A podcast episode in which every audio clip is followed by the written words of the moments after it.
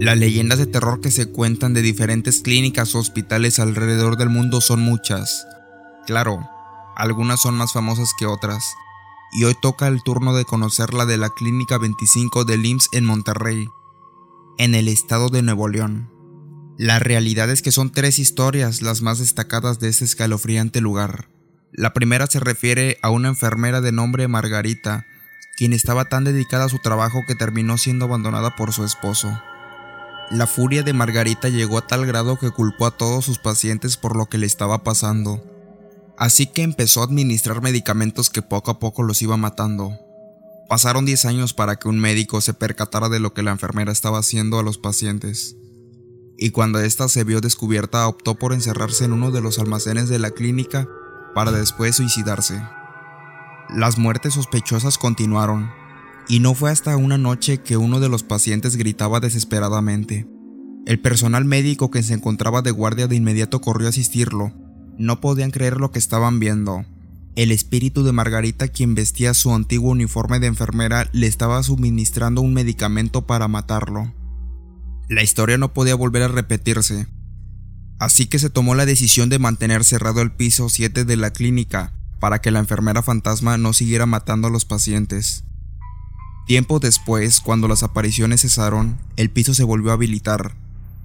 Años más tarde, un nuevo caso aterrador estaba por arribar, y es que se dice que en el décimo piso se realizó un exorcismo a una mujer, por lo que existe una increíble energía negativa en ese nivel, el cual actualmente sigue clausurado. Sin embargo, lo que habita dentro de ese piso abandonado sin duda quiere ser encontrado, pues aunque no se puede entrar, testigos cuentan que el elevador sin razón alguna a veces se queda parado al pasar por el décimo piso, y las puertas se abren como una siniestra invitación a entrar. Una enfermera que trabajó gran parte de su vida en el hospital afirma que todas estas historias son verdaderas, y todavía hay otras más aterradoras, como la de la muerte que recoge a los enfermos en grupos de tres. La enfermera cuenta que antes de fallecer uno de los pacientes ella podía sentir que la muerte estaba cerca, e incluso en una ocasión se le presentó en cuerpo presente.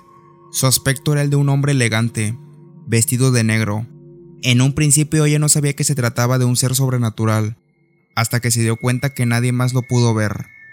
Y así como existen leyendas de terror dentro de este hospital, también está la leyenda de una presencia benévola, ya que hay muchos testigos que dicen haber sido tendidos por la planchada, el espíritu de una enfermera bondadosa que ayuda a los enfermos que la necesitan.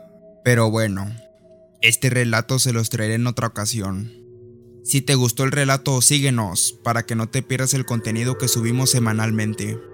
Encuéntrame en Facebook, Instagram y Twitter como soy Iván Zavala. Hasta la próxima.